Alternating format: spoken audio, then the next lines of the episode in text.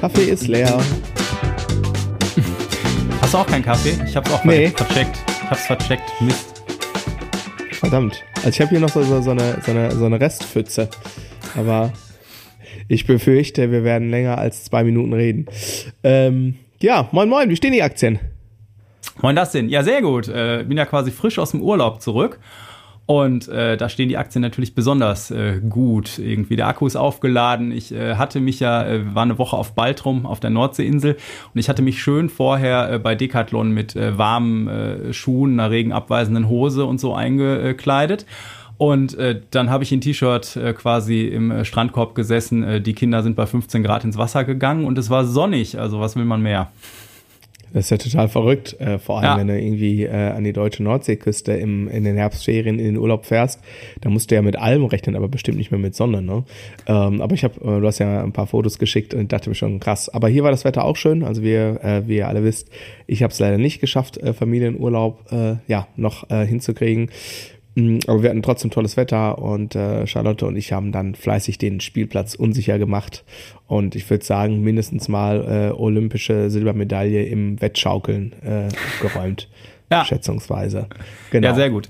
Ja, die Insel ist ja nicht besonders groß, sie ist ja auch autofrei, da kannst du überall zu Fuß hin und irgendwie, aber wenn du den ganzen Tag hin und her rennst irgendwie äh, so, dann, ich glaube, an einem Tag sagte nachher die Uhr irgendwie 25 Kilometer. Nicht schlecht. So, und äh, Matti irgendwie mit seinen sechs Jahren und kurzen Beinen äh, erstaunlich äh, fröhlich alles mitgelaufen und die Jungs waren noch äh, Fußball spielen fünfmal am Tag, von daher. Ja, ja, klar. Das- Aber hat, ähm, hat nicht dein Filius äh, letztens auch irgendwie beim Spendenlauf in der Schule äh, irgendwie alles total abgerissen?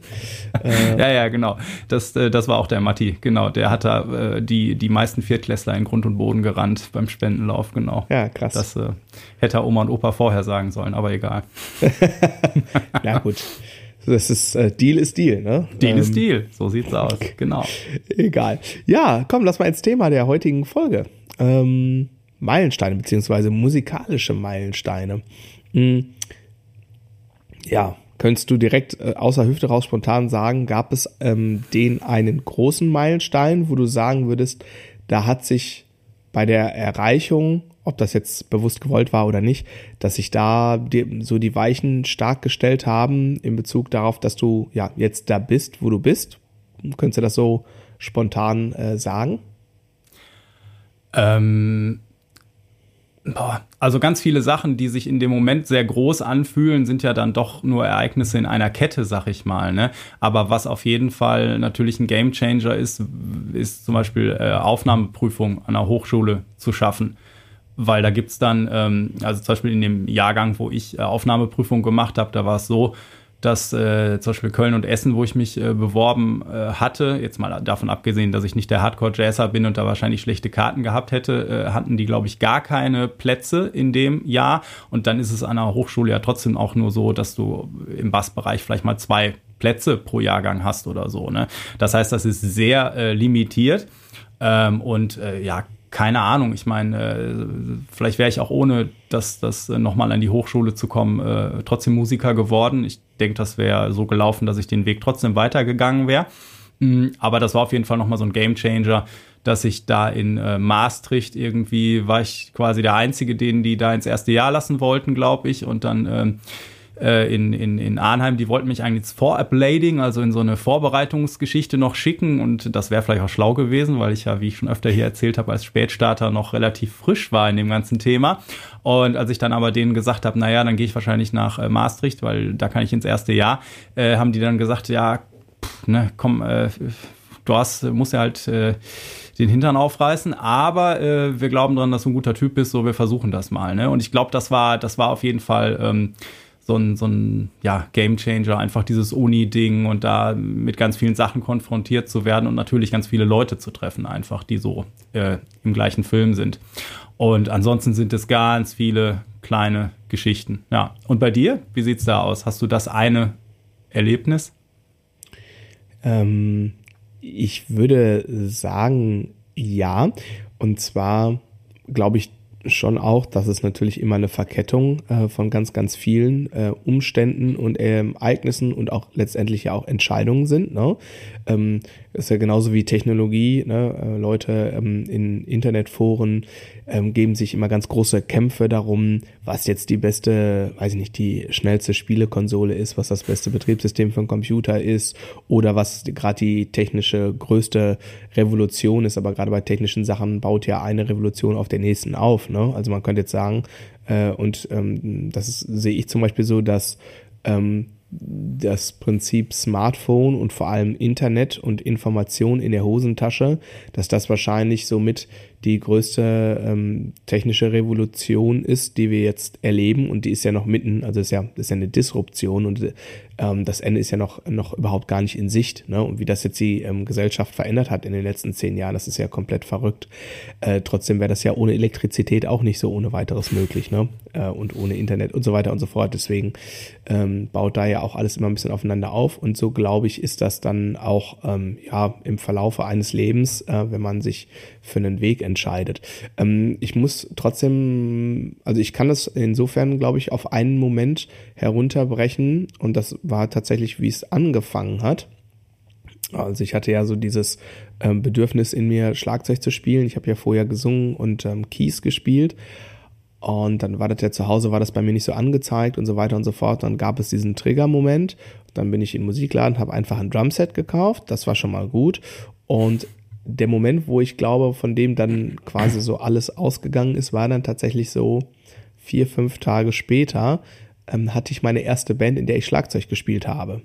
Und das hat mir so einen äh, Schub gegeben, einmal ähm, äh, was die Motivation angeht. Also ich habe quasi, äh, seit ich mein erstes Schlagzeug hatte, kannte ich in meinem Leben quasi nichts anderes mehr außer Schlagzeug spielen.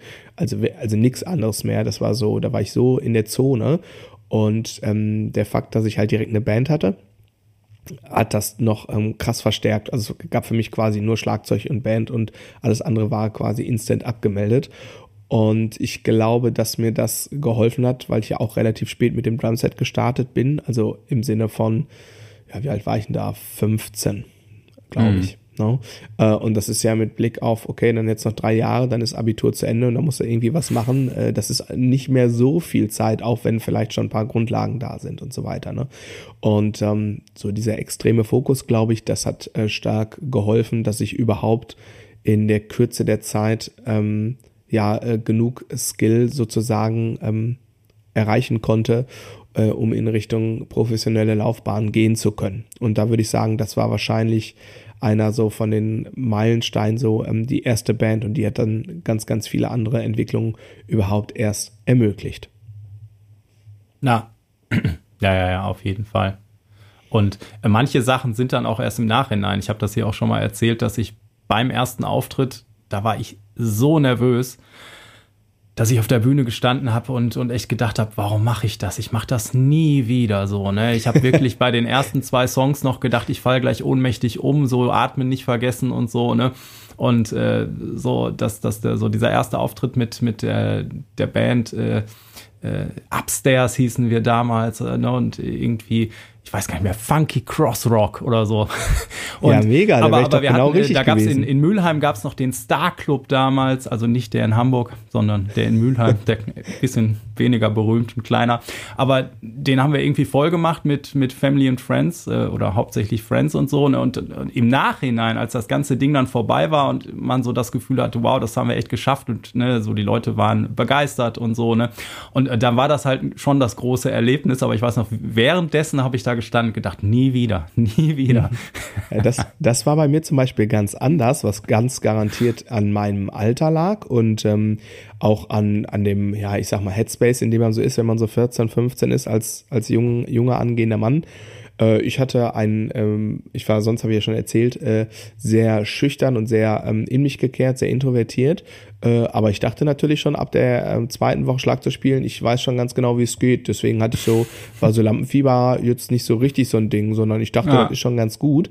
Und ähm, rückwirkend ähm, war das natürlich, ähm, wenn man das ähm, ins Verhältnis setzt, war das auch schon verdammt gut. Also ich hatte da ähm, ich, mit dem Wort Talent bin ich immer sehr, sehr, sehr, sehr vorsichtig. Ähm, aber ich hatte schon durch, wahrscheinlich durch, ganz garantiert würde ich sagen, durch das Singen hatte ich schon sehr, sehr gutes, ich sag mal, rhythmisches Vokabular und äh, durchs Klavierspielen, dass ich ähm, schon, ich wusste halt grundsätzlich, wie Musik funktioniert und ich habe halt dann irgendwann auf meinem Digitalpiano mehr nur noch äh, Beats und Songs programmiert, als dass ich so richtig noch gespielt habe. Und ähm, also ich habe mich, weiß ich noch ganz genau, mein erster Groove ähm, am Drumset, also ich habe mich das erste Mal an ein akustisches Drumset äh, gesetzt. Da war ich so, ja, 14 muss ich da gewesen sein. Ähm, das war hier so bei so einem, im, im Westfalenpark war so ein, weiß ich nicht, ähm, Musikfest oder so und da konnte man Instrumente ausprobieren und habe mich da hingesetzt, habe erstmal geguckt, was die da so machen, habe mich dann da hingesetzt und hatte das erste Mal Sticks in meiner Hand und habe halt gespielt du du da da da du da du du da da da du da und aber direkt so, dass die Hi-Hat halt gerade durchläuft und nicht ah. mitspielt, wenn die Snare irgendwie die Synkopen spielt oder die Bassdrum so, ne? Und ähm, deswegen so in der Rückbetrachtung, wenn man das quasi dann äh, berücksichtigt, dass man da erst irgendwie, äh, ich glaube, meinen ersten Gig habe ich gespielt, da gab es die Band irgendwie acht Wochen oder so. Ne? Äh, dann war das im Verhältnis natürlich trotzdem schon gut. Äh, aber natürlich äh, ähm, ähm, bin ich ja dann auch irgendwann mal äh, baden gegangen, ähm, als ich dann am Drummers Institut war und so, wenn man so denkt, so ja, okay, so in dem Kreis, in dem man äh, sich bewegt, ist man jetzt richtig gut und dann äh, wirst du ähm, konfrontiert damit, dass es ja auch noch andere Menschen aus anderen Städten gibt, die dann in ihrem Kreis auch richtig gut sind und auf einmal sind alle so richtig gleich ungefähr.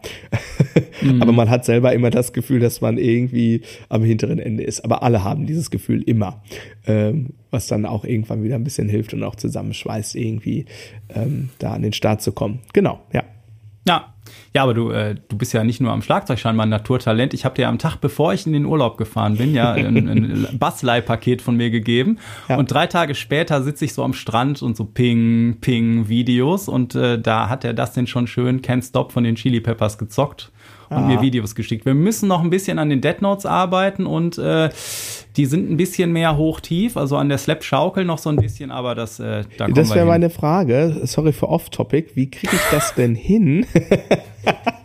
Wobei, das ist doch vielleicht für die, für die äh, BassistInnen, die gerade zuhören, auch ganz interessant. Wie kriege ich das denn hin mit meinem Daumen, äh, wenn ich eine Seite, die in der Mitte liegt, also, ne, zweite oder äh, also äh, ja. A-Seite oder eine alte Dame äh, oder D-Seite. Wie kriege ich denn das hin, ähm, dass ich äh, genug Bums hinkriegt, also das, das die, also Slappen ist ja, Achtung, ganz gefährliches Halbwissen jetzt hier. Ein Schlagzeuger spricht übers Bassspielen. Slappen ist doch, glaube ich, wenn ich die Seite mit dem Daumen so anhaue, dass sie kurz einmal auf dem Bundstäbchen anschlägt und dadurch entsteht dieser Oberton. Ist das richtig gedacht? Äh, Oberton, ja, also du hast ja, ähm, ja, ist halt eine sehr perkussive Geschichte, ne? Genau. Es geht jetzt, glaube ich, nicht so sehr um Oberton, sondern einfach dadurch, dass du genau. halt einen ganz anderen Sound kriegst, weil du, genau, du haust am, am äh, Griffbrettende mit dem Daumen äh, auf die äh, auf die Seite, ne? die knallt dann einmal genau auf die auf die ähm, Buntstäbchen, dadurch hast du diesen Attack und, genau, ähm, ich, ja. und dann gibt's noch die Gegenbewegung, das Pop-Ding, ne? wo du ja, halt den, den Finger äh, auf der höheren Seite unter die Seite nimmst und dann reißt genau. du die an. Ne? Ja, genau. Und äh, du warst bei Can't Stop echt schon, was du dir da rausgehört hast, du da da, du taka taka da. Und bei dem Ende, bei dem taka taka taka, das geht immer so hoch, tief hin und her, Slapschaukel ja. kann man sagen. Immer abwechselnd Daumen und wenn ja. der Daumen quasi äh, auf der Seite ist, äh, hakt oben der Finger ein und mhm. beim Daumen, wenn der Daumen wieder ausholt, reißt du die Seite quasi wieder an. So, ne?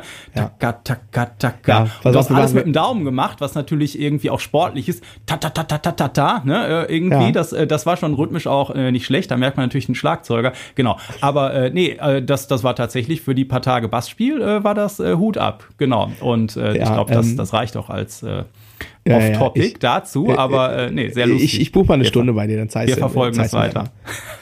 Ähm, ja. Okay.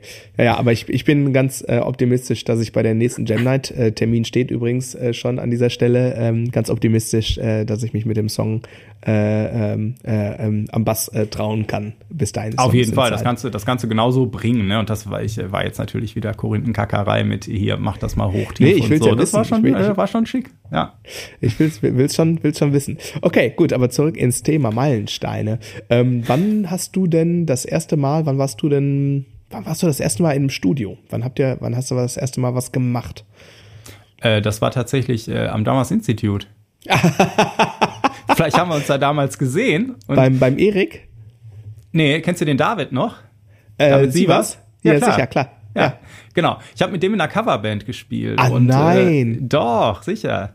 Äh, Und, ah, ja, Grüße und- gehen raus an David. Ja, ich glaube in die Schweiz mittlerweile oder so. Ich weiß gar nicht genau. Ja, ich glaube auch. Ja, ja. Ja, naja, und ich, ich weiß gar nicht mehr. Äh, auf jeden Fall über ihn haben wir in den Räumlichkeiten äh, eine, eine Aufnahme machen können und er hat das so ein bisschen äh, begleitet, quasi als äh, Tontechniker. Genau, und ich glaube, das war meine erste Aufnahme, wo wir aus dem Proberaum rausgekommen sind. Wir haben noch eine Geschichte mal gemacht über den äh, Schlagzeuger in meiner ersten Band. Mm. Ah, Was hat er denn zu der Zeit gemacht? Irgendwas Kfz-mäßiges auch und so. Äh, Das heißt, der, wir anderen waren, glaube ich, Studenten und der musste morgens aber arbeiten und das Ding war das, wir konnten uns Equipment ausleihen äh, aus einem Tonstudio, aber Ah, nur, wenn die das nicht brauchten. Und wann brauchten die das nicht? Das war nachts. Und dann haben wir uns das ausgeliehen und immer abends quasi um 8 Uhr angefangen. Und äh, dann, äh, wenn der Patrick morgens zur, zur Arbeit äh, musste, haben wir aufgehört. Boah. Und ähm, das haben wir mal irgendwie, so haben wir unsere erste, unser erstes Demo aufgenommen. Das war völlig wahnsinnig irgendwie, aber so dieses, ähm, die ersten zwei, drei Stunden laufen dann gut. Dann mitten in der Nacht kam immer so ein bisschen die, das, was man sonst so manchmal, wenn man jetzt mit einer Band mehrere Tage unterwegs ist, dann gibt's immer irgendwann diesen Lagerkoller-Moment, wo alle total äh, albern werden und irgendwas. Das hatten wir dann da immer so um eins oder so. Und dann danach äh, beruhigte sich das wieder, weil alle müde wurden und äh, irgendwie, aber irgendwie haben wir es geschafft, dieses Demo hinzukriegen. Und das war halt, äh, äh, das Cool. war auf jeden Fall auch ein Meilenstein. Und äh, da, da weiß ich noch, und da hatte ich auch noch so ein, ein Tascam Vierspurgerät, wo du, glaube ich, noch so Kassetten reingetan hast. Grandios, unglaublich. Kann man sich überhaupt nicht mehr vorstellen. Doch, ich Ähm, kann ich mir vorstellen. ja, genau. Naja, auf jeden Fall, das war das Erste, aber ich glaube, da in den Räumlichkeiten äh, vom, vom Dramas Institute war so das Erste, wo ich mich halt äh, so mit äh, äh, quasi ähm, wichtig gefühlt habe, so, hey, wir machen jetzt hier eine richtige Aufnahme. Ja, meine, meine erste ähm, richtige Aufnahme, ja, genau. Da habe ich noch eine, eine ausgepackte und eine unausgepackte CD von. Das war ein Projekt der Stadt Dortmund, muss es gewesen sein. Und zwar habe ich, weiß nicht, ob ich das schon mal im Rahmen hier einer Podcast-Folge erzählt habe. Ich hatte ganz verdammt viel Glück an der einen oder anderen Stelle. Und ein, ähm, ein ganz großer äh, Glücksfall war, dass ich ähm, auf ähm, die liebe Karin Beukelmann ähm, gestoßen bin. Und das war damals die Leiterin eines Jugendzentrums hier in der Nähe in Dortmund-Scharnhorst. Also ich selbst habe in Dortmund-Asseln gewohnt und Dortmund-Scharnhorst, das ist so vier, fünf Kilometer von Dortmund-Asseln entfernt. Also eine gute Fahrradlänge. Ähm, und da bin ich irgendwie, weiß ich nicht mehr, wie ich da rangekommen bin. Ähm, irgendwann war ich da und die hatten halt so einen Musikproberaum, wo man sich dann so, ja, ähm, da stand halt ein Drumset drin und andere Instrumente und da konnte man dann hin und wenn man so den, den Trust hatte, also das, dass man da den Laden nicht auseinander nimmt, dann war man dann auch irgendwann, hat, ich hatte da auch irgendwann mal einen Schlüssel dann von dem Raum, sagen wir es mal so. Ne? Das Klientel, was sonst da auch viel in dem Jugendzentrum war, ist, ich weiß nicht, ob das, Scharnhorst ist ja durchaus einer der Vororte, der auch über die Dortmund-Stadtgrenzen hinaus bekannt sein könnte für, ähm, naja, ich glaube, das Pendant in Essen wäre Borbeck oder so in der Art. Ähm, weil, Alten wobei- Essen, Altendorf, keine Ahnung. Altendorf? Ja. Okay, ist klar. Ja, aber du weißt, worauf ich hinaus will, ne? Und äh, genau, da ähm, habe ich natürlich insofern einfach ein bisschen aus dem Standardklientel, was, was sonst so sich da in dem Jugendzentrum umtrieb, habe ich ein bisschen ähm, rausgestochen halt so, weil, ne, weil ich war von vornherein halt da immer sehr verlässlich und habe mich da ordentlich benommen. Und die Karin hat mich dann vermittelt äh, direkt an zwei Bands. Hier, wir haben hier, der ist zwar noch ganz jung, aber der kann schon richtig krass spielen und äh, schnappt euch den mal. Dann habe ich direkt äh, noch in, also ich hatte dann, da war ich, da war ich noch nicht 16, hatte ich drei Bands, ne, habe irgendwie ein halbes Jahr Schlagzeug gespielt und hatte dann aber auch äh, einen Zugang noch zu einem ähm, Überraum da. Und ähm, die Karin hat mich äh, also wirklich äh, in der Zeit von, ja, von wo ich kurz nachdem ich angefangen habe, ähm, äh, bis, bis zu meiner Volljährigkeit und auch noch darüber hinaus total gefördert und ähm, da bin ich so unfassbar dankbar. Und immer wieder mal treffe ich sie durch Zufall. Dortmund ist ja ein Dorf, hier wohnen ja nur knapp 600.000 Menschen, ne? Und ähm, und also also es ist immer wieder toll, weil sie, ne, weil dann schwelgt man so ein bisschen so in Erinnerung und ich stelle dann immer wieder fest, boah, krass, das, äh, also sie war so eine ähm, totale Schlüsselperson und ohne diesen Zugang zu Überraum und dann habe ich da in dem ähm, im Jugendzentrum regelmäßig Gigs gespielt, die haben da immer Festivals gemacht, da spielen immer so vier, fünf Bands an einem Abend. Und die waren aber technisch schon richtig cool ausgestattet und so, ne? Also ich hatte bei meinem ersten Gig direkt das ganze Schlagzeug war fett abgenommen und so, solche Sachen, ne? Und da habe ich auch meine erste Aufnahme in diesem ähm, Jugendzentrum gemacht, weil die hatten noch so ein kleines Studio und die haben einen Sampler gemacht, jetzt kommt der Bogen, ähm, und zwar ähm, von allen Bands, die in diesem Proberaum proben durfte, ah. konnte jede Band einen Song ordentlich recorden. Mhm. Und das war mein erstes Recording, da war ich auch noch nicht ganz 16. Und das habe ich noch. Und ich bin nach wie vor begeistert davon, wie gut das schon war, muss ich wirklich sagen. Also wir haben uns damals aus künstlerischen Gründen in, äh, entschieden, haben gesagt, nö, wir wollen hier nicht äh, schnibbeln, also im Sinne von ähm, was dann so vier, fünf Jahre später richtig Mode wurde, die Drums mhm. aufs Grid zu schneiden. So, das ist da alles nicht. Wir haben einfach mit Klick eingespielt. Das, auch das konnte ich schon erschreckend gut äh, in der Kürze der Zeit irgendwie. Also so, dass es nicht so, dass, okay, wir machen noch den elften Drum-Tag, dass es auf dem Klick ist einigermaßen, sondern ähm, ne, ich habe irgendwie damals ja, drei Takes habe ich gespielt und den zweiten haben wir genommen am Stück. So. Und ähm, das mit den ganzen Infos, das habe ich letztens, habe ich das beim Aufräumen, irgendwie habe ich die CD gefunden, habe ich mal reingeschrieben und gesagt, ach krass, ey. Das ja. ist nicht so schlecht gewesen.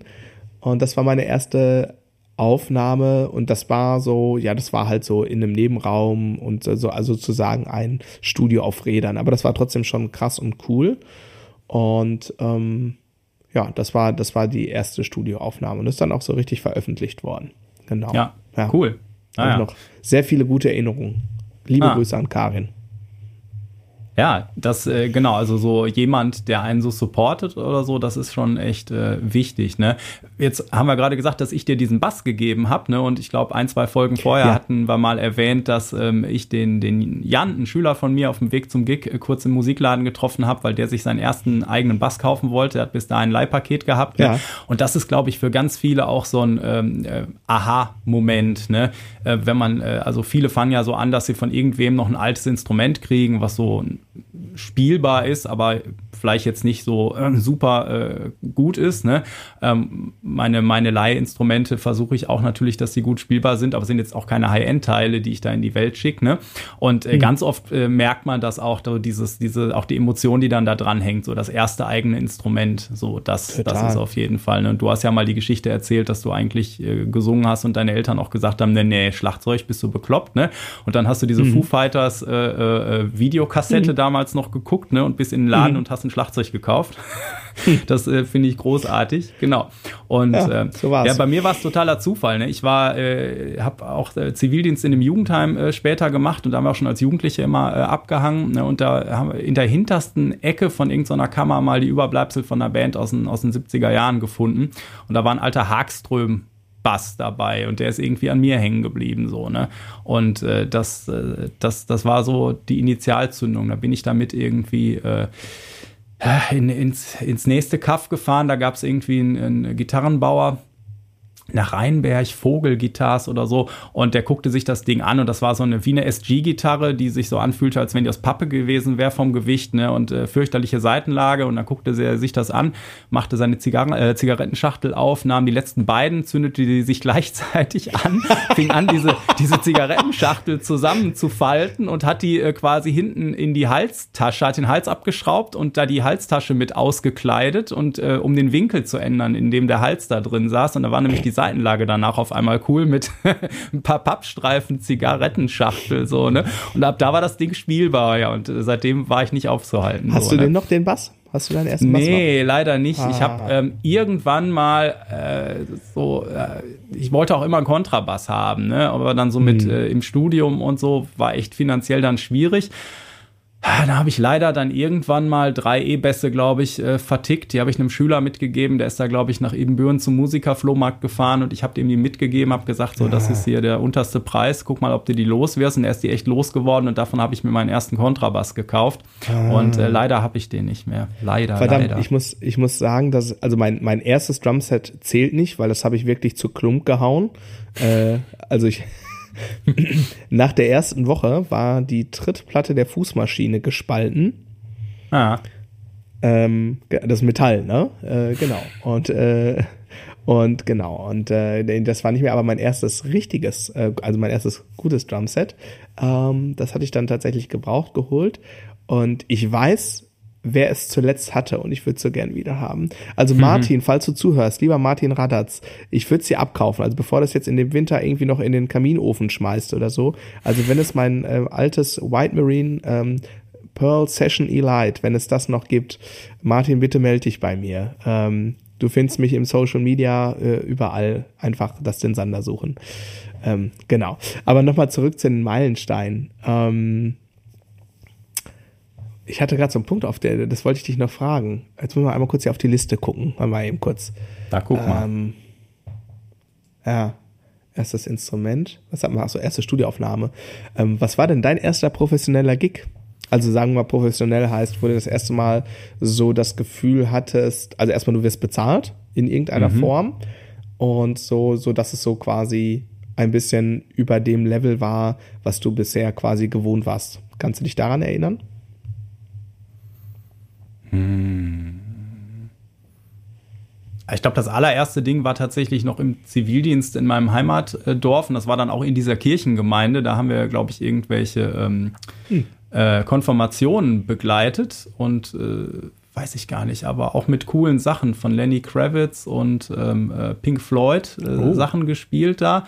Und äh, da gab es so eine kleine äh, Anerkennungsgage so, ne? Aber das hat sich dann trotzdem schon, da musste ah, man irgendeinen Zettel mhm. unterschreiben, so dass man das nachher auch versteuern will und so, ne? Man hatte keine Ahnung, hat das natürlich ah. unterschrieben und das hat Klar. sich schon ganz cool angefühlt und ich glaube danach, wie gesagt, hatte ich so meine erste ähm, äh, diese, diese, diese Combo mit den komplett eigenen Sachen upstairs. Und dann habe ich irgendwann mal so in den ersten Coverbands auch gespielt und da mhm. waren alle viel, viel älter und, und das hat sich dann schon irgendwie so, die hatten dann eine eigene Anlage, die die immer aufgebaut haben und dann gab es auch echt Gage und so, ne? Und ich glaube, da so die mhm. ersten, die ersten ähm, ähm, äh, Auftritte mit denen, so, äh, wo man immer gedacht hat, boah, krass, ne, und was die schon alles gemacht haben und, und äh, hier und da, ne, und, und das war so, da habe ich schon so gedacht, okay, das ist jetzt, ähm, das ist jetzt äh, eine Liga höher als die Sachen, die ich vorher so gemacht habe, so, ne.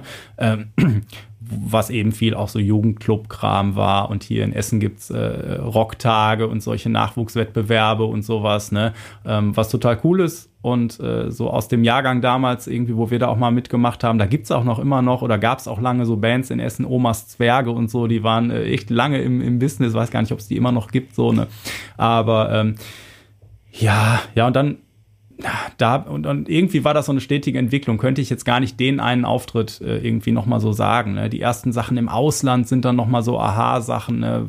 wo man irgendwie denkt, irgendwie krass. Oder wenn man mal irgendwelche Leute begleiten äh, durfte, die, weiß ich nicht, äh, von Söhne Mannheims oder Culture Candela oder was weiß ich. Wir hatten hier mit Nelson Müller mit dem äh, Fernsehkochen Essen so, einen, so ein Steady-Gig im, im Grillo-Theater, wo einmal im Monat ähm, äh, quasi Gäste kamen und wir haben die dann begleitet und immer mit Nelson und denen dann so eine Show gemacht.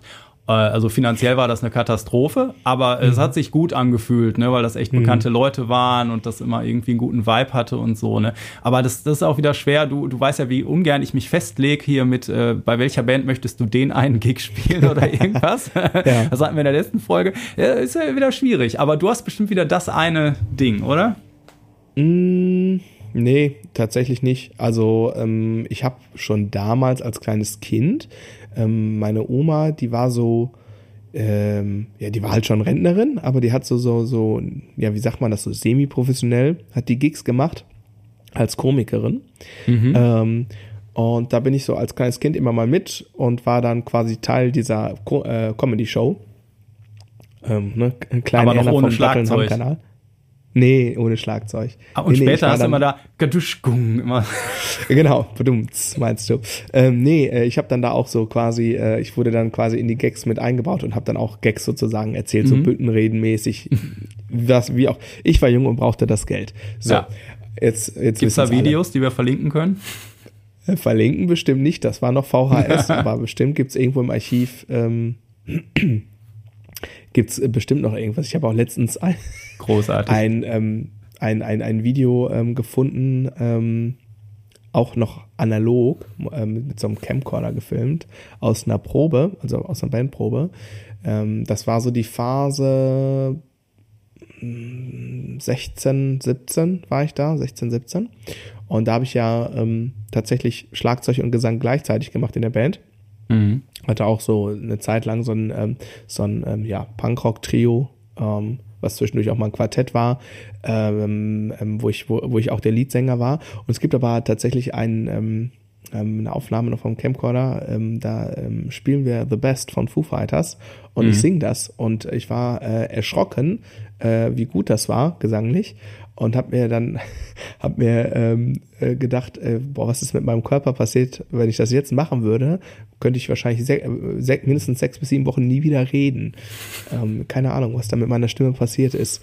Ähm, es ist äh, krass. Also ähm, gut, Stimme verändert sich natürlich in dem Alter, ah. krass, ne? Äh, aber weiß ich gar nicht, wie ich das damals gemacht habe. Gut, natürlich ist Singen ist ähm, natürlich auch Tra äh, Training, ne? Also wenn man wenn ja. man wieder irgendwie im Saft ist, dann fällt das auch leichter. Wobei die Art von Singen äh, ist hat auch immer ein bisschen was mit Schmerz zu tun. Anyway, ähm, ich kann das nicht auf einen Gig ähm, so quasi beziehen, weil ich habe damals schon, wenn ich mit meiner Oma da äh, Comedy gemacht mhm. habe, gab es immer schon mal so ein bisschen Taschengeld. Dann habe ich, als ich Klavier gespielt habe, auch mal so im kirchlichen Rahmen hier mal was begleitet, da mal was begleitet. Mhm. So, da gab es dann auch immer so taschengeldmäßig ein bisschen was. Ähm, genau.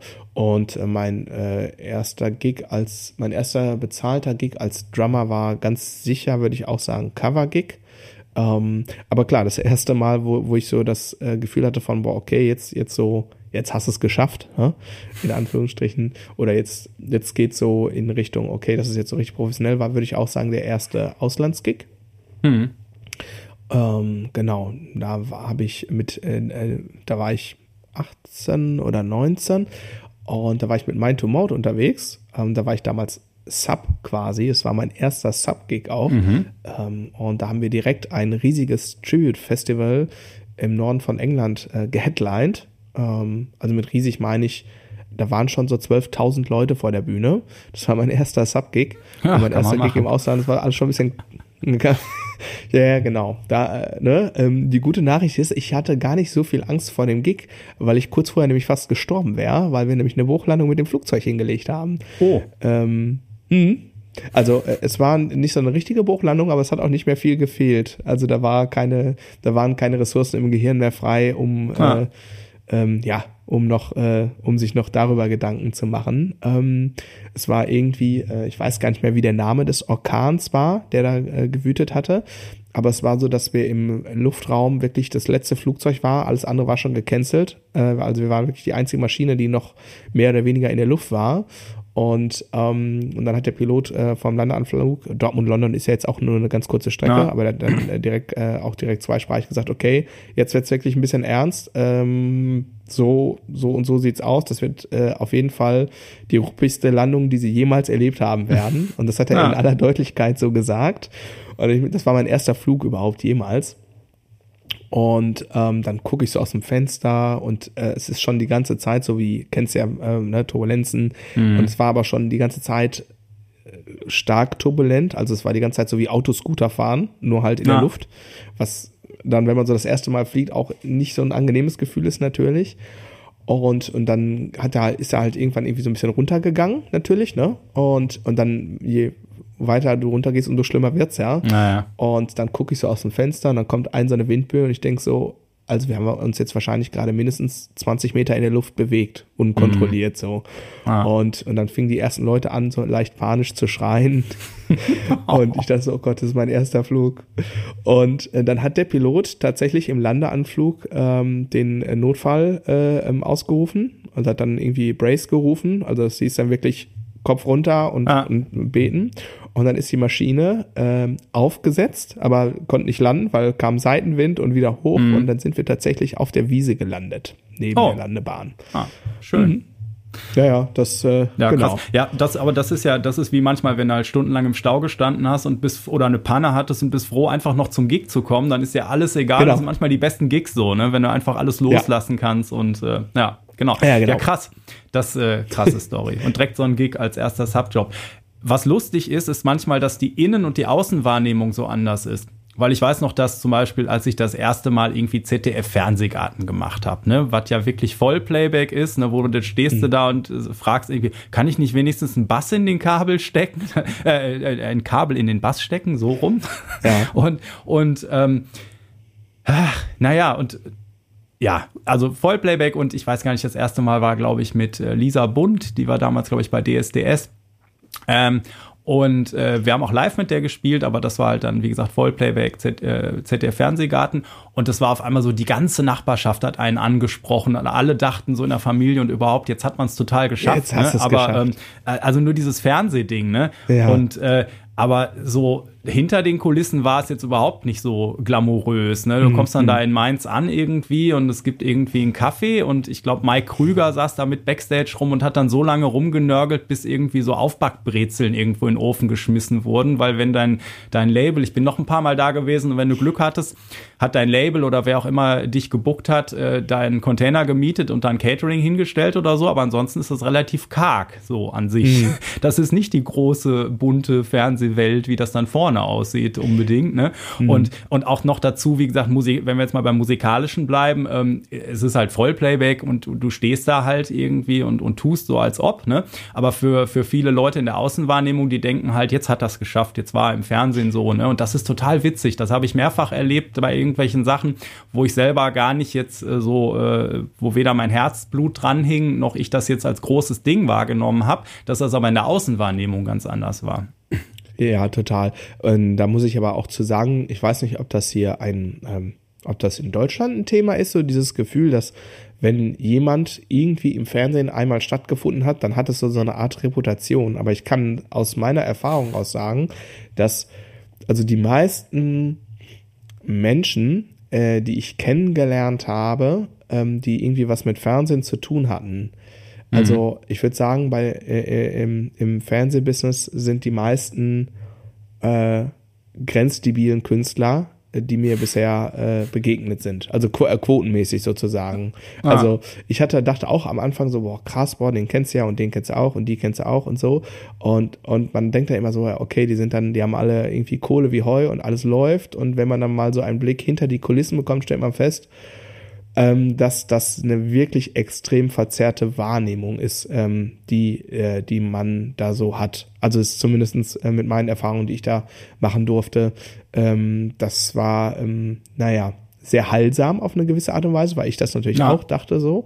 Ähm, aber es war auch stellenweise echt schockierend. Ähm, und ähm, ja, schon echt krass. Also ähm, ja, also kommt natürlich sicherlich auch nochmal auf, auf die Art des Programms an, aber ich, wenn ich jetzt so an, an, an das ganze Brimborium rund um Castingshows und so weiter mhm. denke, was man da schon mal so irgendwie miterlebt hat und dann spielst du mit irgendwelchen Leuten, die in irgendwelchen Castingshows mal irgendwas erreicht haben, ähm, das ist, also da triffst du auch echt viel strange Leute, wo du denkst, meine Güte, also ja, irgendwie wird es schon gehen, ne? aber ähm, wie, wie, wie ist das überhaupt? Wie, wie konntest du bisher, also wie, wie, wie konntest du bis zu diesem Punkt quasi überhaupt kommen? Ne? Aber ähm, das ist dann halt so. Aber es war natürlich trotzdem sind das sehr interessante Erfahrungen. Ne? Das will ich ja, jetzt gar ja, nicht auf jeden so, Fall. Ähm, äh, und die, ne? äh, das, die, die äh, Sachen, die wirklich groß sind und cool, die kriegen da gar nicht so die Beachtung. Ich habe zum Beispiel mal hier, da haben wir in Essen, ich weiß gar nicht mehr, wo wir gespielt haben. Auf jeden Fall war ZDF-Thementag äh, über, über Menschen mit äh, Handicaps irgendwie. Und ähm, mhm da äh, haben wir zum Beispiel mit einer Sängerin, ähm, die, wo die, ich glaube, ja, wie sage ich das jetzt, Arme und Beine nur rudimentär vorhanden waren, äh, haben wir, haben wir da mhm. gespielt und sowas, ne? Und das waren to total bewegende Geschichten. So, da, äh, das war also dieses Konzert mit ein paar Leuten war so ein Teil zu diesem Thementag, ne? Und, und sowas hat natürlich wieder nachher keiner gesehen, obwohl das wirklich groß war. So, ne? Irgendwie äh, so mhm. die Geschichten der Leute und, und wie die ihr Leben im Griff haben. Und ähm, äh, mhm. so, das, das, das war gro groß, ne? Oder wenn du wirklich mal live spielst oder so im, im, im äh, weiß ich nicht, im WDR war ich da mal auch oder sowas, ne? Aber diese großen Shows, die dann Vollplayback sind und irgendwas, ne, das ist, äh, das zieht einfach bei den Leuten, ne? Aber ist ja, ist ja auch egal, darf ja auch jeder die, die große Glitzerwelt irgendwie äh, spannend finden, findet man ja selber auch. Nur wenn man dann dahinter geguckt hat, teilweise, dann ist so, naja. Ja, ja, ähm, genau. Ich, ich stelle mir immer so die Frage, woran liegt das eigentlich? Also es gibt ja, ähm, es gibt ja Orte auf der Welt, also ich kann es ja auch ganz klar sagen, USA, ja, die kriegen das ja hin, in jeder kleinen, piffigen Show irgendwie eine Liveband hinzustellen, die wirklich live spielt und dann auch noch gut klingt. Äh, ich stelle mir die Frage, warum geht das eigentlich hier nicht? Wieso muss das immer äh, diese, dieser Vollplayback-Rotz sein. Also ich verstehe natürlich den Sicherheitsaspekt und so la ähm, aber also das ist etwas hier in der, in der, ich sag jetzt mal in der Fernsehkultur, das geht mir hier immer mega auf den Keks, wo ich denke, es kann doch nicht sein, wir haben hier so ein hohes Produktionsniveau bei den, mhm. bei den äh, öffentlich-rechtlichen auch, ja.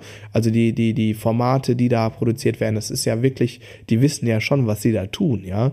Und äh, das dann ausgerechnet, ich sag jetzt mal auf Deutsch gesagt fast äh, Stefan Raab der Einzige ist, der es äh, über einen längeren Zeitraum äh, sich den in Anführungsstrichen Luxus geleistet hat, eine echte Liveband äh, zu haben, die auch wirklich live spielt, das äh, geht in meinen Kopf nicht rein und mehr, also, aber das ist keine Ahnung, das ist wahrscheinlich ein kulturelles Ding oder so, ne? Ähm, ja, ja, das, ich habe das letzte Tage wieder noch irgendwie gelesen. Jetzt in der Krise wird dann immer zuerst an der Kultur gespart und wenn jetzt Fernsehen äh, zwar Gesamtkultur ist, aber dann ist das vielleicht der erste Punkt, naja, das ist viel aufwendiger, ne? Und äh, ich glaube aber, du hast auch viele Künstler, äh, die, die beim Fernsehen lieber Sicherheitsfußball spielen und äh, mit, mit ihrem Vollplayback sich da hinstellen. Ja, Nicht alle, aber ich glaube, du hast äh, einige, kommt natürlich vielleicht auch aus, auf den Bereich an oder so, ne? Aber gibt's auch, ja. habe ich auch schon erlebt. Ja, da, natürlich gibt es das auch, aber ähm, da stellt sich mir dann die Frage, ist das dann tatsächlich hier auch in der Musikkultur? Ähm, die unterscheidet sich ja durchaus stark äh, ähm, von wie, wie das in, in den USA zum Beispiel ist. Ich nehme jetzt mal die USA als Beispiel, weil da ist es halt relativ bekannt. Ähm, mhm. Ähm, also äh, ich bin, äh, weiß Gott, jetzt kein, kein glühender Anhänger ähm, ähm, ähm, der, ne, also von, von vielen Dingen, die so in den USA passieren und auch nicht passieren. Aber was das angeht, finde ich, äh, sind die äh, uns, zumindest in Deutschland, in, in anderen europäischen Ländern, kenne ich mich nicht so richtig gut aus, aber da sind die uns doch äh, echt irgendwie Galaxien voraus, auch sowas, ich sag jetzt mal, kulturelle Vielfalt auch in den, ich, ich spreche jetzt nur über Musik erstmal, ne, mhm. in den Mainstream-Musikcharts und so angeht, ne. Also ich meine, wenn du jetzt hier irgendwie zur Primetime einmal die Lokalradios anmachst und guckst, was da läuft, also so quasi der Durchschnitt, ähm, dann ist das schon alles sehr ähnlich. Und natürlich hast du auch äh, Szenen in den USA, wo das auch so ist, aber trotzdem äh, macht dann irgendeine Band, ist ja jetzt wurscht wer, ne, macht halt ein neues Album, also so richtige Band meine ich jetzt, so mit echten Instrumentalisten mhm. und so, und dann sind die auch in den Mainstream-Charts und laufen auch in den Mainstream-Radiosendern. Äh, ähm, und ich denke mir so, wieso geht das denn hier nicht? Das kann mir doch eigentlich keiner erzählen. Ähm, aber gut, das führt uns jetzt ein bisschen. Ja, ja, und, sehr weit, aber äh, es reicht ja schon Thema. nach Holland oder Frankreich über die Grenze zu fahren und da das Autoradio anzumachen. Da hast du eine viel höhere Vielfalt und aus meiner, aus meiner Perspektive auch viel mehr gute Musik. Das ist ja, ja Geschmackssache, ja, ja. ne? Ja. Aber äh, da du gerade die TV-Total-Band äh, äh, ähm, zum Beispiel ansprachst, ne, der Klaus Fischer und äh, Simon Holzländer, na, wie heißt der, der Tastenmensch, äh, der Pianist, die sind gerade unterwegs und da hatte ich irgendwo einen Post gesehen, dass die irgendwo gespielt haben, grandiose Band an dem Abend, als die hier in der Ecke waren. Ähm, oder ist der Klaus mit seinem eigenen, ich glaube, das ist seine eigene CD, die die gerade. Äh, ich glaube, der Klaus hat doch eine eigene Platte. Ja, ja, ja genau. Und da hatte ich irgendwo gesehen, dass sie irgendwo gespielt haben und äh, irgendeiner, äh, der da äh, an dem Abend einer von 30 äh, Besuchern war, leider nur. Ich weiß nicht, ich glaube, mhm. die anderen Konzerte waren wesentlich besser besucht, aber da war scheinbar eins dabei, was nach unten äh, quasi so ein bisschen in der Besucherzahl äh, ging. Und der sagte, Leute, wir sind völlig im Eimer. Ne? Die, äh, die, äh, der Kulturgänger in Deutschland äh, äh, schafft es nicht mehr, äh, hochwertige Geschichten zu äh, wertschätzen und die auch zu supporten, so die, mhm. Ne? Und äh, ja, ich habe diesen Sommer oft genug irgendwie äh, eine grölende Meute mit Leila vor der Bühne gehabt. Da wird einem ich schon Angst und Bange. Ich hab's noch nicht gespielt. Ich hab's nee, noch nicht auch gespielt. Nicht, auch nicht. Ich hatte es bis dahin noch nicht gehört. Blöderweise hat der DJ das danach gehör, äh, gespielt. So. Da habe ich es dann das erste Mal gehört. Aber egal, da kommen wir jetzt ganz weit äh, weg von den äh, musikalischen Meilensteinen. Manchmal sind das aber kleine Sachen. Ich kann dir sagen, was für mich ein Meilenstein war, als ich mit dieser allerersten äh, Band, die ich hatte, meine allererste eigene Basslinie geschrieben habe. Das ist aus cool. heutiger Sicht, das war nur Grund und Quinte Oktave und glaube mhm. ich völliger Pillepalle am Ende des Tages, aber ich war stolz wie Bolle. Das glaube ich sofort. Ähm, und das ist auch so, die, ähm, die erste EP, auf der ich gespielt habe, so mit meiner eigenen Band. Ähm, da, äh, also jetzt, äh, na, natürlich ist das musikalisch jetzt was anderes und äh, viele Sachen würde ich jetzt auch anders machen, aber man muss das ja dann immer so ein bisschen in Bezug auf, auf die Zeit äh, setzen. Ne? Also mhm. was, was war ich denn für ein Mensch vor 15 Jahren oder so in ja. der Art? Und ähm, dann ist es doch auch mal ganz schön, das zu hören und, ähm, und das dann auch nochmal mit Abstand so nachzuempfinden. Mhm. Und äh, ich weiß auch schon ganz genau, äh, wie, wie sich das angefühlt hat, als der Karton hier ankam mit den, weiß ich nicht, waren es 300, 400, 500 ähm, CDs. Und ich dachte, boah, krass. Und dann packst du das aus und schmeißt es in den äh, CD-Spieler äh, und man dreht es auf und denkst, boah, krass. Und dann, dann hör mal da, die Stelle, da, da. Ne? Äh, äh, und ähm, ja, doch, das ist schon, kann ich sehr, äh, kann ich sehr stark nachempfinden. Und das ist ah. natürlich jetzt gemessen an vielen anderen Dingen, mag das vielleicht eine Kleinigkeit sein, ne? Aber ähm, äh, die kleinen Dinge machen es ja auch total aus. Und es ist ja, ja. Wie, wie wir zu Anfang schon gesagt haben, es ist ja die, die Summe ist ja eine Verkettung von ganz vielen unterschiedlichen kleinen Dingen, die dann dazu führen. Ne? Also klar, manche Meilensteine ähm, ich glaube, das hast du im Laufe der Folge heute auch schon gesagt, die nimmt man in dem Moment vielleicht nicht so wahr als solche und ja. nimmt es dann erst hinterher wahr, also so vielleicht mit ein paar Jahren Abstand.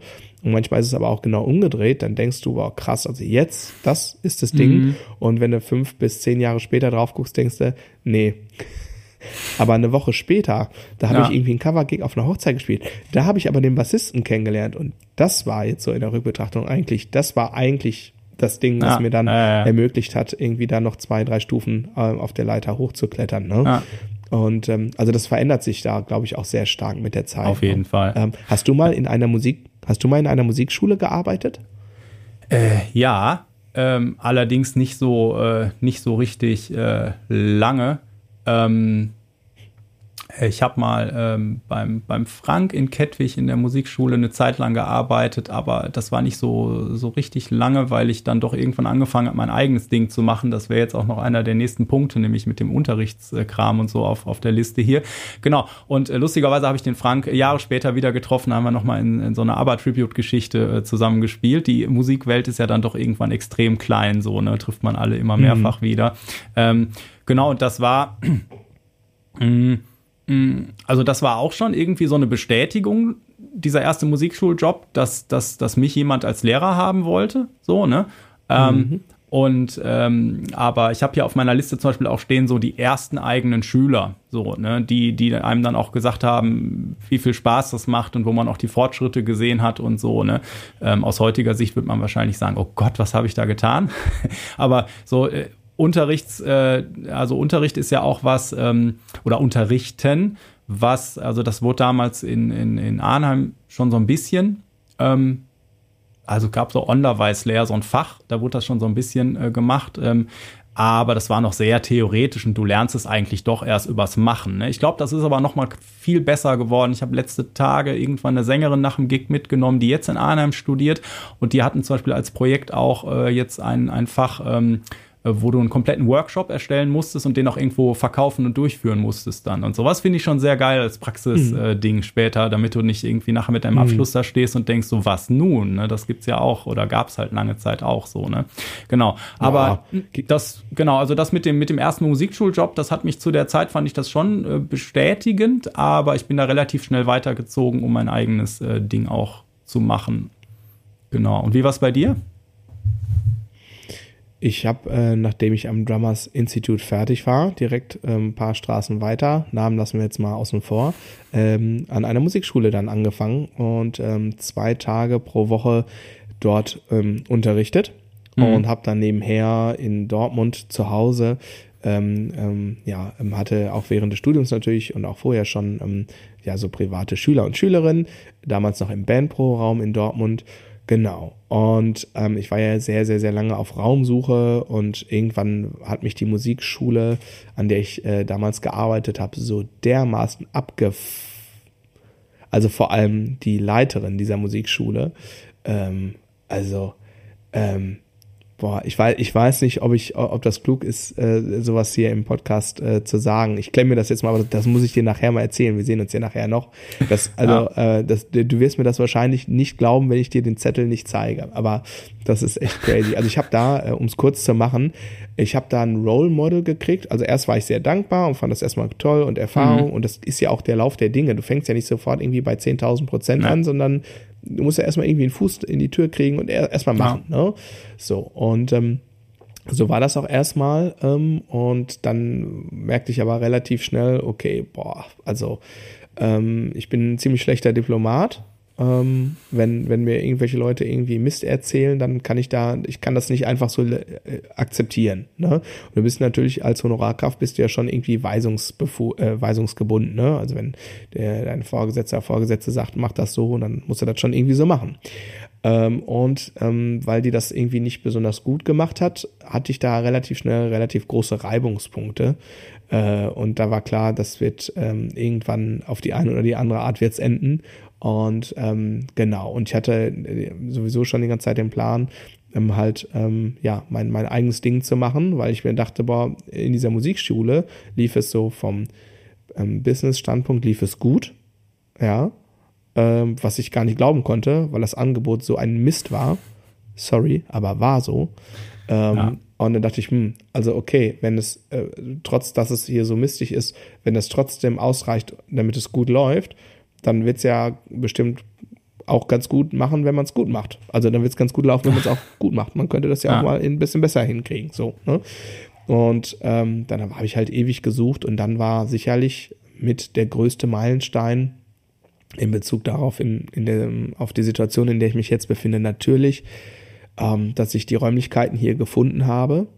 Ähm, mhm. Das war ein langer Weg zu gehen. Also ich kann dir nicht mehr sagen, wie viele unterschiedliche äh, Besichtigungen ich gemacht habe, Businesspläne geschrieben habe, Umbaupläne gemacht habe.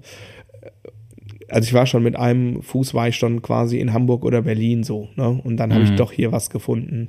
Und das war sicherlich, äh, das war der Meilenstein, also der dick, also der ganz, ganz dicke Meilenstein, auf, wo sich dann ganz, ganz viel ähm, verändert hat. Ne? Und äh, das ist jetzt, ähm, ja, sieben Jahre her. Ja, krass. Ja, genau. Ja. Naja, sieben Jahre. Und ähm, das war das Ding. Und dann habe ich halt ein halbes Jahr, also ich hab, bin im August hier eingezogen ähm, und zum September dann mit meinen Bestandsschülern, die ich im Bandproberaum habe, die sind dann hierhin mit umgezogen sozusagen. Und habe ich dann einen Unterrichtstag abgegeben an der Musikschule, um das hier voranzubringen. Und äh, das ist einer meiner Fehler gewesen. Ich hätte direkt beide Tage cancelt. Ja. Das ist in der Rückbetrachtung ähm, klar wäre das ein höheres Risiko gewesen und so, aber ähm, in der Rückbetrachtung muss ich sagen, okay, da war ich ein bisschen zu zögerlich. Das hat mich nämlich wirklich nur noch runtergezogen, belastet, genervt, etc. pp. Ah. Ähm, genau. Und ja, das war definitiv das Ding, ne? Ich meine, ähm, das ist schon echt krass. Ja. ja. ja. also da, genau, bei diesem Unterrichtsding habe ich auch ganz viele Meilensteine, die mir einfallen von den ersten frühen Schülern und, und wo wirklich auch, also ich habe das bis heute, dass ich mit ganz vielen Schülern äh, echt so, so Freundschaften entwickeln, auch weil das immer schon hier bei, ich habe immer zu Hause unterrichtet, ne? das heißt, die Leute waren noch immer so, jetzt mittlerweile geht man an der Haustür direkt ab, ne? aber früher mussten die Leute auch nochmal komplett durch die ganze Wohnung und wenn die zu früh waren, haben die von der Anja einen Kaffee gekriegt oder was weiß ich, ne? das war immer alles sehr familiär. Oder mal so Sachen irgendwie, hat man nebenbei erzählt, puh, hier wir spielen mit äh, Daniel Kübelböck in München, ist aber gerade Oktoberfest, wir finden einfach kein Hotel für die ganze Band und so, ne?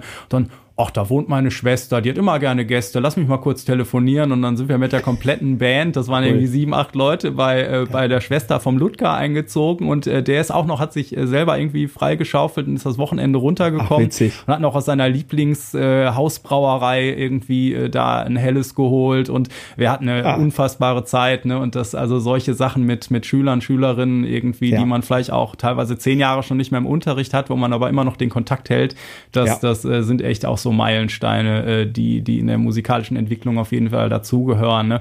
Und dann so Sachen, äh, der erste Workshop, äh, wo man vorher äh, tausend Tode stirbt irgendwie, ne? Und wenn man das dann mal ein paar Mal gemacht hat und das funktioniert, oder jetzt habe ich demnächst äh, hier äh, Donald Duck Dunn, irgendwie hatte ich im Frühjahr, im Frühling äh, mal das erste Mal gemacht und jetzt hatte ich mal wieder einen Termin äh, äh, gemacht, weil ich dachte, okay, den habe ich noch nicht so oft, mache ich den mal wieder und der war bis jetzt nur online. Und dann musste ich direkt einen zweiten Zusatztermin machen irgendwie, weil so viel, also sowas ist halt auch super vom Gefühl, so Meilensteine, ne? Oder dann dieses Online-Ding, da haben wir auch schon viel drüber gesprochen. Ähm, als, als man bei Corona gemerkt hat, okay, die Welt bricht zwar irgendwie zusammen, aber ich kann mein Business online aufrechterhalten und vielleicht sogar wachsen und so, was wir beide als Erfahrung hatten äh, mit, mit sehr vielen Nachtschichten und äh, viel Einsatz mhm. von Zeit und Geld, ne, das so äh, vorwärts zu bringen, dass online ja bei mir auch nach wie vor ein, ein großer Teil äh, dauerhaft äh, ist, äh, den ich auch nicht missen möchte, weil ich äh, habe ich schon mal gesagt, ne, das ist auch super äh, cool finde, einfach Leute in, in, in Holland, äh, in der Schweiz, in was weiß ich wo. Äh, ne, ich hatte ja mal einen Schüler in Indien, wo ich hier so einen riesen Zeitungsartikel hatte. Ähm, das, das sind einfach e-, echt geile Meilensteine gewesen. Ne? Und immer äh, interessant ist, dass, dass also ich auf jeden Fall oft vor Meilensteinen erstmal Angst habe, so oder mich am Anfang total unwohl fühle. Ne? So zum Beispiel der erste Gig oder im ersten Workshop irgendwie, wenn man sich dann schön alles zurechtgelegt hat und dann sagt man so, okay, und da machen wir eine halbe Stunde Stunde für Fragen der Teilnehmer. Und dann äh, sagst du, okay, dann äh, kommen wir jetzt zu euren Fragen. Äh, keiner eine Frage. und, und, ein lautes Schweigen so, ne? Und so, so Sachen, wo man dran wächst, wo man dann da steht und denkt, oh Gott, oh Gott. Und das, äh, ne, oder wenn mal was irgendwie nicht so funktioniert, wie man das geplant hat am Anfang, weil sich die Gruppendynamik ja. anders entwickelt und so, ne? Und wo man immer dann so denkt, oh nein, oh nein. Und aber man wächst da ja dran und meistens ist das halt äh, auch nur in der eigenen Wahrnehmung dann so katastrophal, wie man das gerade empfindet, ne? Und meistens, also oft ist es so bei so Meilensteinen, dass ich da großen Respekt vor habe, in dem Moment denke, warum tue ich das? Und nachher ist man halt echt happy so, ne? Hm. Hm. Wobei ich sagen äh, muss, dass das bei mir ein bisschen anders ist, ähm, was so zum Beispiel diese Workshop-Geschichten angeht. Ähm, da hatte ich nie so richtig so dieses, oh mein Gott, was ist wenn Ding, das hatte ich noch nie so richtig. Irgendwie habe ich da nie, da war ich immer relativ angstfrei, was solche Sachen anging. Wo ich mhm. natürlich ähm, einen ähm, gesunden Respekt äh, vor der Aufgabe hatte und ähm, ist natürlich klar, das letzte Schulkonzert war ja nicht mein erstes, aber mhm. das erste in diesem ähm, Scale und Ausmaß. Und als ich dann angefangen habe, hier irgendwie meine äh, Google Docs zu schreiben für die Planung und was da alles nötig ist und wel welche Gewerke da zusammenarbeiten müssen, damit da irgendwie das bei rauskommt, äh, als ich das dann alles mal so niedergeschrieben hatte, dachte ich auch so, boah, Hilfe ähm, ne? Und ah. ähm, ja, aber am Ende des Tages ähm, ist das natürlich einfach ein, äh, ja, war das toll, war das, äh, ist das eine Erfahrung, auch mit den, äh, auch mit den Nebeneffekten der schlaflosen Nächte und, und, und, ne, und also diesem utopischen Überstress und so. Das ist ja. eine Erfahrung, die möchte ich in meinem Leben äh, nicht mehr missen. Ne? Und ähm, das war ein so besonderer Tag und die ganze Phase auch mit der Vorbereitung, also die zwei Wochen vorher und die Woche danach so, ähm, das war schon, ja, äh, da waren viele Momente der Glückseligkeit dabei und etwas, wo ich ja auch ein bisschen stolz drauf gucke und sage, hey, das war wirklich was Besonderes, nicht nur für ja. mich, vor allem nämlich für die Leute, die da mitgemacht haben. Ne? Und ähm, das ist halt nichts, was du mal eben irgendwie auf Netflix gucken kannst, sondern das ist etwas, was ja. bleibt. Das ist wirklich etwas, was bleibt. Und ähm, deswegen, klar, das ist natürlich auch ein Meilenstein. Ich meine, Lockdown Nummer eins war auch ein Meilenstein für mich hm. so, ne? Also ähm, äh, du kennst, kennst ja die Geschichte, ne? Ich meine, irgendwie drei Wochen vorher erfahren wir, dass wir Eltern werden und dann, dann ist Apokalypse. Ne? Ja. Das Schulkonzert, was jetzt dieses Jahr stattgefunden ist, war eigentlich für 2020 angesetzt zum fünfjährigen Jubiläum. Ne? Mhm. Äh, also das erste, was, was ich gemacht habe, also das erste, was ich machen musste, genauso wie alle anderen Musiker auch, erstmal den Online digitalisieren etc. pp. mit allen Fallstrecken, die sich da am Anfang äh, dargestellt haben. Und dann war ja irgendwann dieser Lockdown zu Ende, aber es war ja klar, Veranstaltung kannst du ja sonst wo in die Haare schmieren. Da gab's das Datum, da gab's die Location, die Band war auch schon gebucht. Das Programm stand ja auch schon alles, ne? Ja. Und dann gab's natürlich den Tag, wo ich sagen musste, okay, ist halt nicht, ne? Also da kann ich mich auch noch dran erinnern. Das war auch ein Meilenstein, Meilenstein der Traurigkeit. Ähm, ja, ja, das hat man natürlich auch mal. Mir ist noch ein besonderer Gig eingefallen, doch im Nachhinein. Und zwar gab's früher ja. immer eine Veranstaltung, die hieß äh, European Base Day. Und ah, krass. Ähm, das war so, ähm, ja, das war so, ja, hauptsächlich Benelux, sag ich mal, immer so ein bisschen. Ich glaube, das war zum Beispiel mal in Viersen und Krefeld immer so die Ecke. Ähm, und da habe ich mal einmal äh, damals mit, äh, mit meiner Latin Jazz Mafia, die wir zu Studienzeiten gegründet hatten, äh, gespielt. Und ähm, ja, lustigerweise spiele ich morgen, äh, habe ich äh, ganz spontan reinbekommen, jetzt hier Session Opener in der äh, Jazz-Schmiede in, in Düsseldorf. Und äh, da sind Leute aus der Band mit dabei irgendwie, die da, mit denen ich da vor 15 Jahren oder so mal gespielt habe oder cool. so. Ne?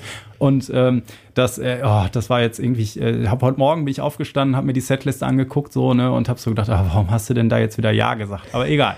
ähm, ähm, es geht ja um den, um den Spaß so, ne? Ähm, und äh, naja, auf jeden Fall haben wir aber damals dann European Base Day war, also da waren auch immer mal so Richard Boner oder irgendwelche Leute als Top-Acts und so und dann bei so einer Veranstaltung, wo wirklich, wo es um Bass ging und wo, wo wirklich auch die ganze ähm, äh, Szene so am Start war, das hat sich damals echt besonders angefühlt, da mhm. äh, spielen zu können, so, ne?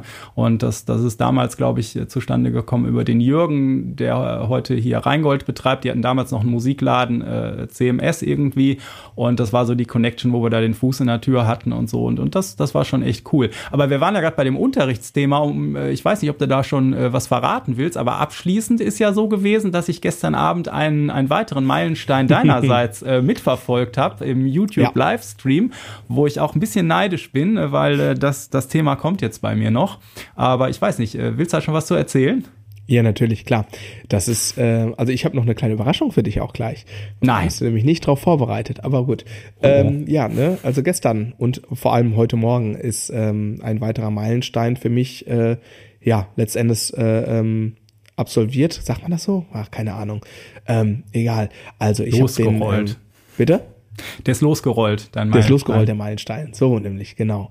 Und zwar habe ich den ähm, Online-Campus äh, für meine Schlagzeugschule gelauncht, wie man zu Neudeutsch sagt. Und der Online-Campus ist ähm, ja einmal ähm, eine Plattform für Unterrichtsinhalte, für Videobeispiele, Audiobeispiele, PDFs etc. pp und das alles ähm, zentralisiert abrufbar für meine Schüler und Schülerinnen. Und das ist so der eine Aspekt. Und der andere Aspekt ist, äh, darüber hinaus ist das ein äh, privates soziales Netzwerk für meine Schüler und Schülerinnen, ähm, ähnlich wie Facebook und so weiter und so fort, aber halt alles, ähm, ja, alles schön datenschutzkonform, ohne dass Silicon Valley mitliest und äh, vor allem alles sehr geschützt im Sinne von, ähm, dass man sich da gegenseitig gut supporten kann, ohne dass irgendwelche komischen Internet-Trolls meinen, ähm, da irgendwie ne, auf den Tisch hauen zu müssen. Und genau, das habe ich gestern quasi ähm, öffentlich gemacht und, äh, und äh, sozusagen gestartet und habe dann gestern Abend und heute Morgen angefangen, die Accounts für meine Schüler und Schülerinnen freizuschalten. Das hat sehr lange jetzt gedauert und das haben, haben sich immer so kurzfristige Sachen mit, äh, ah, komm, hier kommt doch nochmal eine Ladung von Gigs und so weiter und so fort. Also es hat wirklich, da habe ich jetzt lange dran gesessen. Ich bin froh, dass ich das jetzt endlich am Start habe und freue mich halt darauf, wie sich das jetzt entwickeln wird und ähm, ja, bin da schon ganz gespannt, wie das Teil des Unterrichts wird. Genau. Ja, ja. Aber ja. Mein Neid ist dir gewiss. Ich trage die Idee ja auch mit, äh, wie man die Schüler noch weiter miteinander verknüpft ne? und, und da einen Mehrwert für alle schaffen kann und so. Die Idee auch weiter äh, schon seit, seit Jahren mit mir rum. Und äh, aber ich äh, bin da jetzt auch große Schritte weitergekommen und habe mir ja auch deine Sachen ziemlich genau angeguckt. und äh, ja, Hut ab, ähm, sehr geil. Ähm, und ähm, äh, genau, bin, bin gespannt, was du, was du da berichtest. Mhm. Ich habe ich hab noch was, was ich gerade gesagt habe, ne? Da weißt du noch gar nichts von. Aber wir haben vor ein paar Tagen mal lose irgendwie äh, ähm, Sprachnachrichten hin und her geschickt. Und ähm, ein Meilenstein, den ich in meinem Leben ganz gern noch reißen möchte, das klingt jetzt so, als wäre ich irgendwie 83 und äh, hätte eine schlimme Diagnose, ist äh, beides äh, Stand jetzt glücklicherweise nicht der Fall. Ähm, ich hätte mal Bock, ein ähm, Musikcamp zu machen, was nicht hier in meinen heiligen Hallen stattfindet, sondern irgendwie das mit einem schönen Ort äh, zu verbinden. Keine hm. Ahnung, Toskana, irgendwie sowas oder Ostsee. Ja. Ähm, ja, vielleicht hast du ja Bock da mitzumachen. Auf jeden Fall. Ich habe auch neulich äh, schon über jemanden da äh, mal die Fühler irgendwo hin ausgestreckt und so und, und habe das auch schon seit Jahren, dass ich das mit mir rumtrage, wie, wie geil das wäre, ähm, äh, da mal irgendwie sowas zu machen.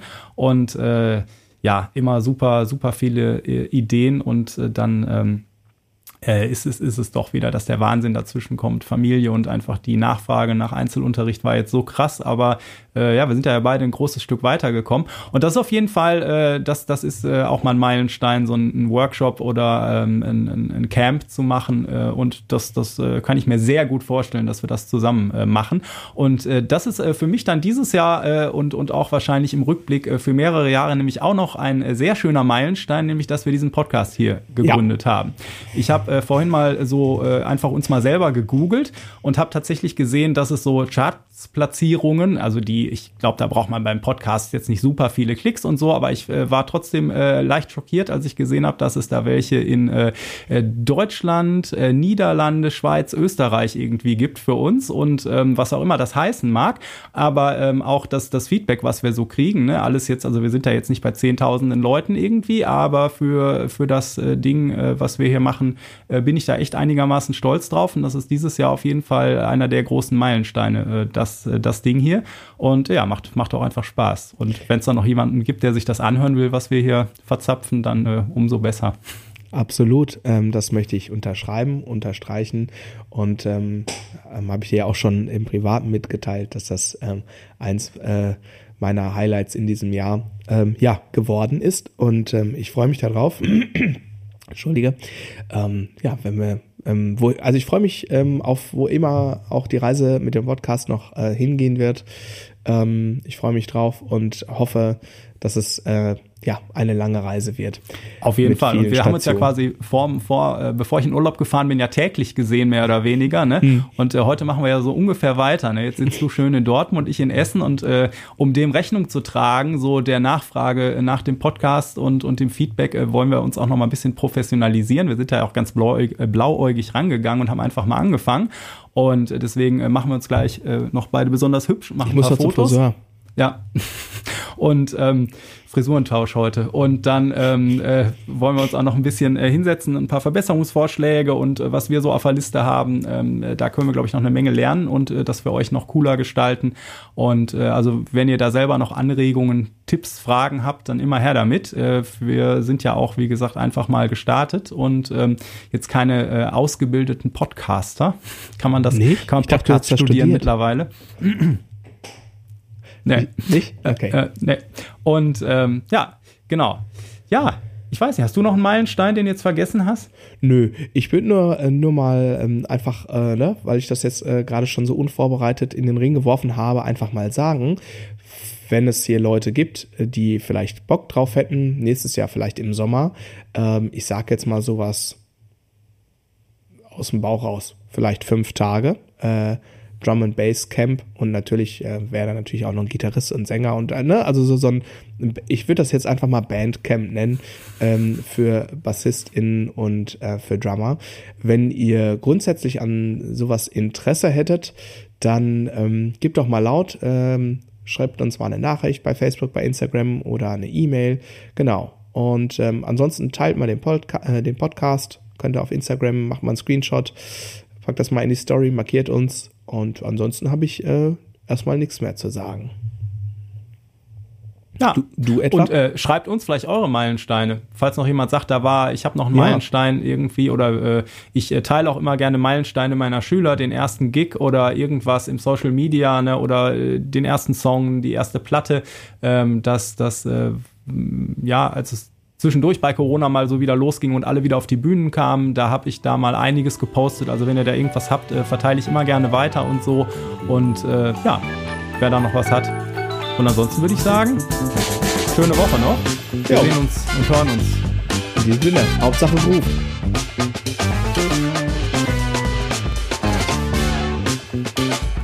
Spielen wir das auf der nächsten Jam Night? Bestimmt. Da, da, da, Bestimmt. Das, wär, äh, der, das ist der Opener für die Jam Night. Oder wir machen, wir machen bei der Jam Night noch einen Live-Podcast.